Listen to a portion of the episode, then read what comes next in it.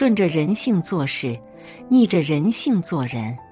一个人最大的本事，就是学会看人。人生一切的痛苦，都源于对人性的无知。很多人一辈子都在和人打交道，但是对人性却茫然不解，于是人生陷入庸庸碌碌的境地。心理学家阿德勒说过：“成熟并不是看懂事情。”而是理解人性。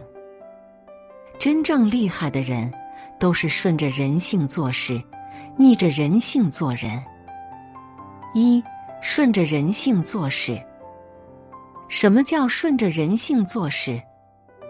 说白了，就是你要明白别人心里想什么。很多时候，如果对人心缺乏足够的了解，很容易就会惹祸上身。学会洞察他人的心理，顺应对方的人性，你才能在这个世界安稳立足。三国志中，袁绍要攻打曹操，田丰看出曹操诡计多端，多次劝谏袁绍不要出兵。袁绍不听劝，于是田丰一而再，再而三请求，几番下来。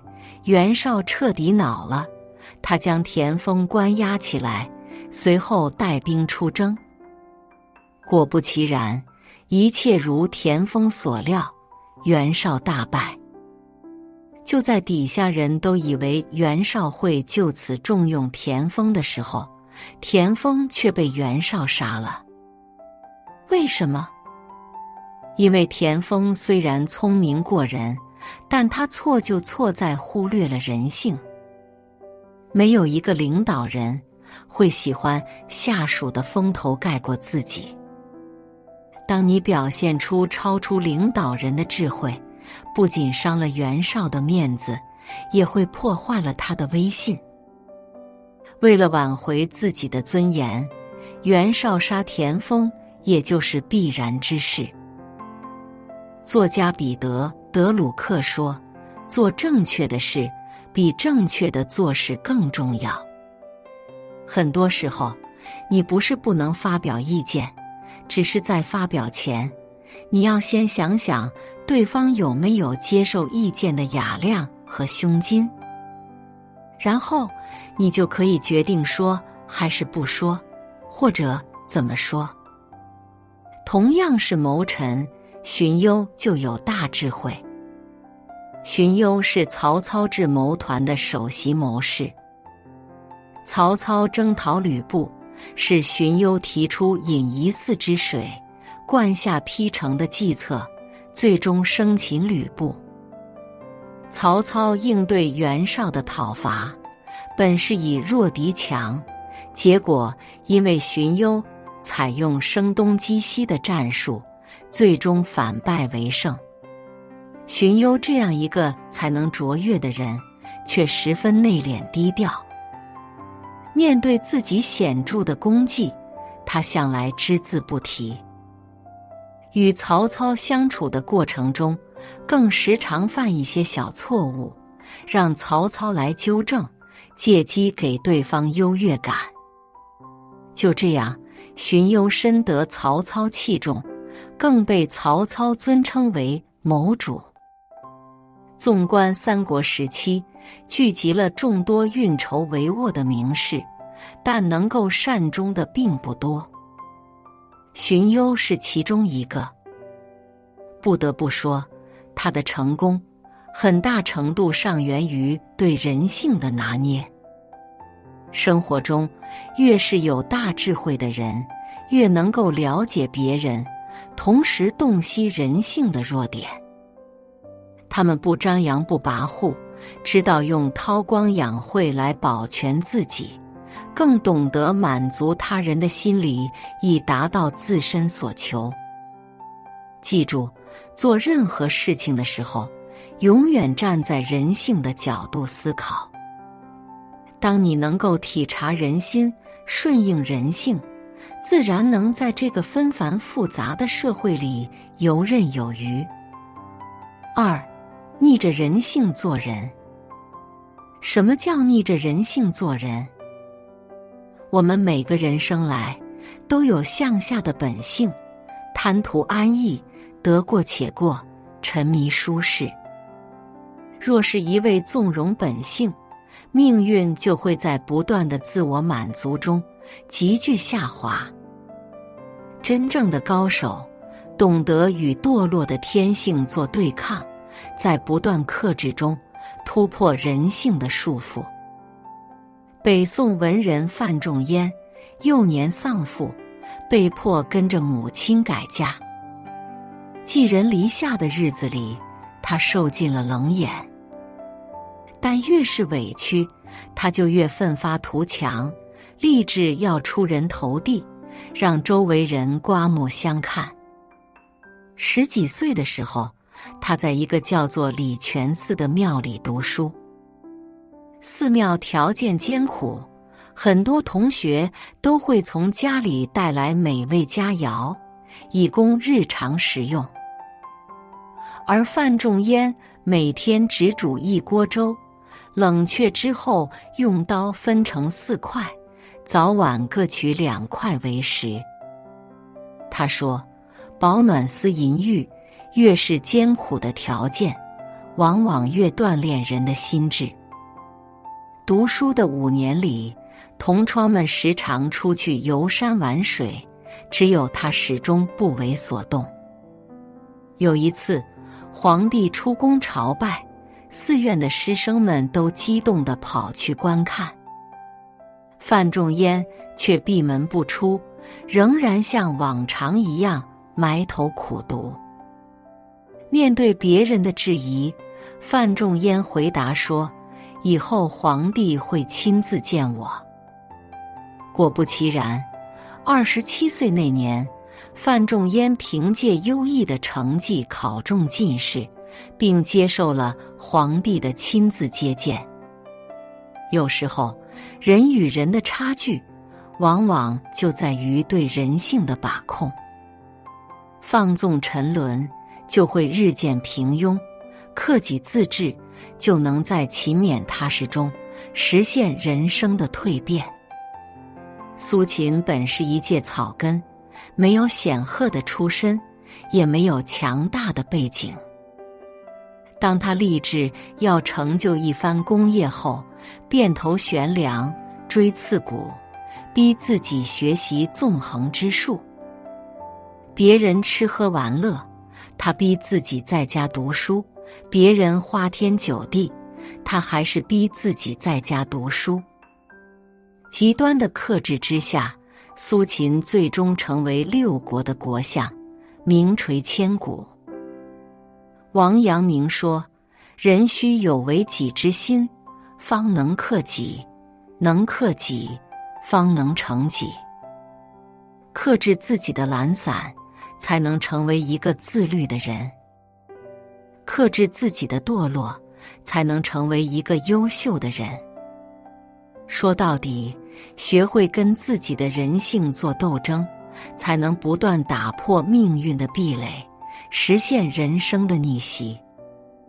人性是一门深奥的学问，读懂人性，顺应人性，克服人性，人性就是你腾飞的工具。抵触人性，指责人性，抱怨人性，人性就是你人生的枷锁。顺着人性做事，逆着人性成长。在这个复杂的世界，不断精进自己的实力，提高为人处事的水平，你自然能获得命运的青睐。三，一个人最大的本事就是学会看人。古人有云：“人要低头做事，更要睁眼看人，则真善人而交，则真君子而处。”行走于世，事事皆在人为，关关都是人情。走过半生，往来阅人无数，历经世事沉浮，也更加懂得了。一个人最大的本事，不是能力卓越，而是人情练达。学会看人，与善人交友，与君子共事，才是人生最大的幸事。一背后一人者不善。《论语·述而》中说：“君子坦荡荡，小人长戚戚。”内心光明磊落，行事坦坦荡荡，不忘一人非，是君子之道。而内心晦暗阴郁，做事躲躲闪闪，却背地诋毁他人，是小人之计。人人都有难以诉说的苦衷，无法疗愈的痛处，随意评判他人，随便说人是非，是对别人最大的恶意。鲁迅笔下有一个典型的人物祥林嫂。早寡后，祥林嫂离开夫家，来到镇上的鲁老四爷家帮工。因他善良大方，做事又卖力，很得鲁家人的喜爱。后来，祥林嫂再嫁，不幸的是，丈夫病亡，唯一的儿子也被狼叼走了。再次回到镇上，众人听说了他的经历。纷纷把他的遭遇当作茶余饭后的谈资，肆意编造取笑。一起做工的佣人背地里也对他指指点点，就连卢老爷和太太也私下里说他是不祥之人。他自此懊悔恐惧不已，精神萎靡，后来被赶出鲁家，死在了一个风雪交加的夜里。《坛经》有云：“来说是非者，必是是非人。”不通过丑化别人取悦自己，不通过贬低别人抬高自己，才是真正的善意。所以说，遇到背后一人者，保持距离。不相信是明辨是非的智慧，不参与是严于律己的准则。二。轻易许诺者不真。《礼记》中讲：“君子不失色于人，不失口于人。”真诚有责任感的人，不喜形于色，不轻易承诺，言必行，行必果，让人感到踏实可靠，交往安心。而有些人说话不假思索，夸下海口。往往事后难以兑现，遭人唾弃。春秋战国时期，齐襄公准备派兵巩固边防，就想安排一个将领到偏远的地方防守。将领听后说：“守卫国土本是臣子应尽的职责，只是此地太过偏远，还请王上许我等一个期限。”当时正值秋天瓜熟蒂落时，齐襄公便随意的说道：“明年这个时候，你们回来，我请你们吃瓜果。”一年很快过去了，这名将领迟迟等不来召回的命令，又遣人给齐襄公送了瓜，以此提醒。没想到齐襄公早忘了此事。终日沉迷酒色，将领听后很是恼怒，发起兵变，另立新君。《论语·公冶长》中说：“听其言而观其行。”脱口而出的承诺简单，而坚定不移的做到却很难。观察一个人行为是最好的判断，结果是最好的说明。遇到轻易承诺的人，看破不说破，看到不揭穿，时间自会检验一切。三左右摇摆者不信。